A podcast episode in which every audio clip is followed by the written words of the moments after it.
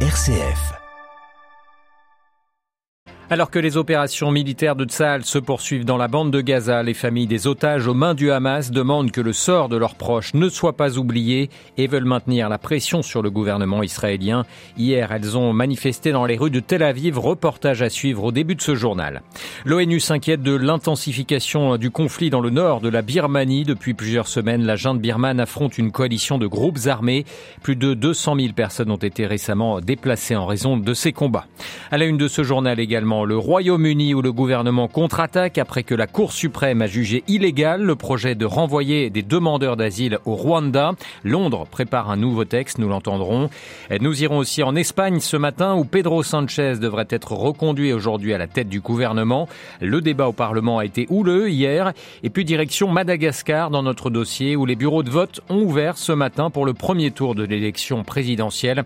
Un scrutin plus qu'incertain et joué d'avance pour la plupart des opposants au président sortant, Ange Radzoel, qui remet son mandat en jeu. Radio Vatican, le journal Olivier Bonnel. Bonjour, les opérations militaires de l'armée israélienne se poursuivent euh, dans l'hôpital Al-Shifa de Gaza. Tzal dit avoir la preuve que l'établissement servait à des fins militaires terroristes de la part des combattants du Hamas. Dans la communauté internationale, l'inquiétude concernant le sort des patients mais aussi de plus de 2000 civils ayant trouvé refuge dans l'enceinte de l'hôpital est toujours forte. Hier, pour la première fois depuis le début du conflit, le Conseil de sécurité de l'ONU à New York a appelé à des pauses et des couloirs humanitaires dans la bande de Gaza. Alors que les combats se poursuivent, le sort des otages aux mains du Hamas est toujours très incertain. Leurs familles continuent de faire pression sur le gouvernement israélien pour que leurs proches soient libérés.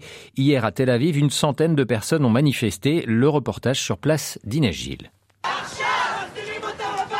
Ramener les otages à la maison maintenant, scandent les protestataires. En plein cœur de Tel Aviv, plusieurs centaines de manifestants sont rassemblés avec un objectif, attirer l'attention du gouvernement sur le sort des otages kidnappés par le Hamas ce 7 octobre. Dans la foule, Karen, une activiste pour la paix, tient une pancarte avec l'inscription Un accord pour les otages maintenant. Un accord est le seul moyen de ramener les otages en vie à la maison. Je demande un cessez-le-feu maintenant, car trop de personnes ont perdu la vie des innocents israéliens, mais aussi beaucoup de Palestiniens à Gaza. Tous les manifestants ne souhaitent pas un cessez-le-feu à Gaza. Certains, comme Newval, veulent maintenir la pression sur le Hamas. Je ne suis pas un grand supporter de la guerre et de la violence, mais nous devons agir. Notre gouvernement et surtout la communauté internationale ne portent pas assez d'attention au sujet des otages.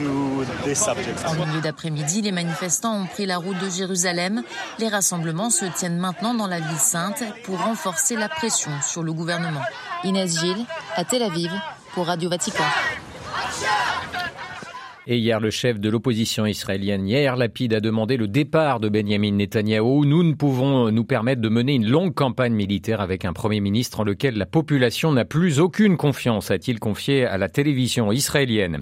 Qu'en sera-t-il de la bande de Gaza quand le conflit sera terminé? Nous ne pouvons laisser un vide, explique ce matin le président israélien Isaac Herzog dans un entretien au journal Financial Times.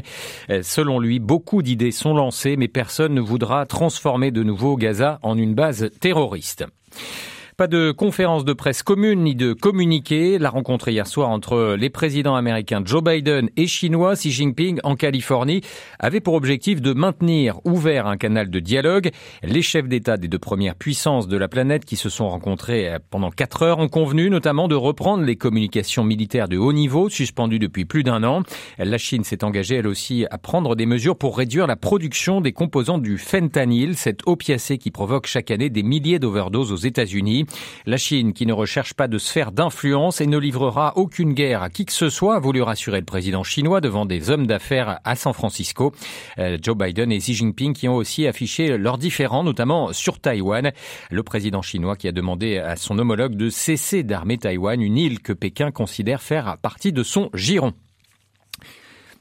L'ONU s'inquiète de la poursuite des combats en Birmanie entre la junte au pouvoir et une alliance armée de groupes ethniques minoritaires. Euh, depuis un mois environ, 75 civils au moins, dont des enfants, ont été tués et pas moins de 200 000 personnes déplacées en raison de cette offensive menée par les groupes hostiles au pouvoir en place. Les précisions de Jean-Benoît Harel. Depuis le 27 octobre dernier, la junte birmane fait face à une attaque coordonnée de la part de groupes ethniques minoritaires. Dans le nord de la Birmanie, près de la frontière avec la Chine, au cœur de l'État Rakhine, à l'ouest, ou encore dans l'État de Kaya, à l'est de la Birmanie, non loin de la frontière thaïlandaise, les généraux au pouvoir font face à une menace militaire d'une ampleur inédite depuis les coups d'État de 2021. L'Union, formée par plusieurs groupes rebelles dont l'Armée de libération nationale Tang, l'Armée d'Arakan et l'Alliance démocratique nationale du Myanmar, mène une forme de guérilla contre l'armée des généraux au pouvoir qui n'épargne pas les habitants de ces régions. Au moins 75 civils, dont des enfants, ont perdu la vie au cours de ces violences et 94 autres ont été blessés, ont indiqué les Nations Unies, qui ont comptabilisé plus de 200 000 personnes déplacées ces dernières 48 heures. Le secrétaire général de l'ONU, Antonio Guterres, s'est dit profondément inquiet de l'expansion du conflit. Il appelle chacune des parties au respect du droit humanitaire et les exhorte à faire tout leur possible pour protéger les civils. Jean-Benoît Harel. Au Royaume-Uni, le Premier ministre euh, Richie Sunak contre-attaque après que la Cour suprême a jugé hier illégal l'accord signé avec le Rwanda pour y déporter des migrants qui arrivent par la mer et sous-traitant ainsi les demandes de droit d'asile, avec le risque qu'ils soient renvoyés dans leur pays et puis persécutés. Richie Sunak se dit déterminé à signer un nouveau traité avec euh, Kigali et faire le nécessaire pour organiser des vols charter de migrants refoulés. À Londres, les précisions de Jean Jaffré. Au cours d'une conférence de presse devant le 10 Downing Street, le Premier ministre a promis de mettre fin, je cite, au recours en cascade déposé par les avocats de migrants. Un projet de loi sera soumis au Parlement stipulant que le Rwanda peut être considéré comme un pays tiers sûr. Rappelons que la Cour suprême britannique, faisant référence à la déposition d'un représentant du HCR, a jugé illégal d'expulser des demandeurs d'asile au Rwanda en raison de violations des droits humains par le régime de Kigali. Les cinq juges ont aussi pointé le fait que le plan du gouvernement contrevenait à plusieurs lois votées ces trente dernières années, ainsi qu'aux conventions internationales sur les réfugiés. Mais Rishi Sunak ne s'est pas formellement engagé à ce que le Royaume-Uni quitte la Convention européenne des droits humains que réclame la droite dure du Parti conservateur. Un retrait de la CEDH, garante de l'accord de paix en Irlande du Nord, susciterait des tensions avec l'Union européenne et les États-Unis. Un ancien juge de la Cour suprême, Lord Jonathan Thompson, a qualifié de honteuses les annonces du Premier ministre remettant en cause l'équilibre entre l'exécutif et le pouvoir judiciaire et peu de chance, assure-t-il, que le projet de loi soit voté par la Chambre des Lords. Londres, Jean Jaffré, Radio Vatican. C'est aujourd'hui que Pedro Sanchez doit être reconduit à la tête du gouvernement espagnol à l'issue d'un débat d'investiture qui a commencé hier. À la tribune du Parlement, le Premier ministre sortant socialiste a défendu hier son programme et notamment l'amnistie concédée aux indépendantistes catalans. Notre correspondant Louis Marsens a suivi ce débat d'investiture particulièrement houleux à Madrid. Un débat tendu marqué par des attaques verbales d'une violence inédite, mais un candidat socialiste serein et imperturbable. Le Congrès espagnol a été hier le théâtre d'une journée très mouvementée. Après plus d'une semaine de manifestations parfois violentes de la droite et de l'extrême droite contre son investiture, Pedro Sanchez a défendu l'amnistie pour les indépendantistes catalans. Nous avons préféré les retrouvailles à la vengeance, l'unité à la fracture, a déclaré le socialiste, jugeant le dialogue et le pardon nécessaires pour tourner la page de la crise catalane. S'il dit comprendre et respecter les inquiétudes euh, suscitées par cette loi, Pedro Sanchez a appelé l'opposition à la responsabilité. Ne jetez pas d'huile sur le feu, a demandé le socialiste, mais le leader de la droite a rendu coup pour coup. L'histoire ne vous amnistiera pas, a dit euh, Alberto Núñez Feijóo, qui a centré la plus grande partie de son discours sur la Catalogne. Euh, le leader de Vox s'est montré beaucoup plus virulent après avoir qualifié l'amnistie de coup d'État. Santiago Abascal, son leader, a comparé Pedro Sanchez à Adolf Hitler avant de quitter l'hémicycle avec les députés de son groupe. Signe des tensions entourant cette investiture. Plus de 1600 policiers ont été déployés hier autour du Parlement. Un dispositif qui sera maintenu aujourd'hui pour le vote d'investiture prévu à la mi-journée. Madrid, Louis Marsens pour Radio Vatican. Près de cinq fois plus de personnes risquent de mourir sous l'effet de la chaleur extrême sur Terre dans les prochaines décennies d'ici 2050. Alerte des experts dans la revue médicale The Lancet. Dans le scénario d'un réchauffement planétaire de 2 degrés d'ici la fin du siècle, il est en voie d'atteindre 2,7% d'ici 2100. Ces décès liés à la chaleur seraient multipliés par 4,7. Alerte ces chercheurs. Une alerte évidemment à quelques jours de la COP 28, la conférence des Nations Unies sur le changement changement climatique qui se tiendra à Dubaï.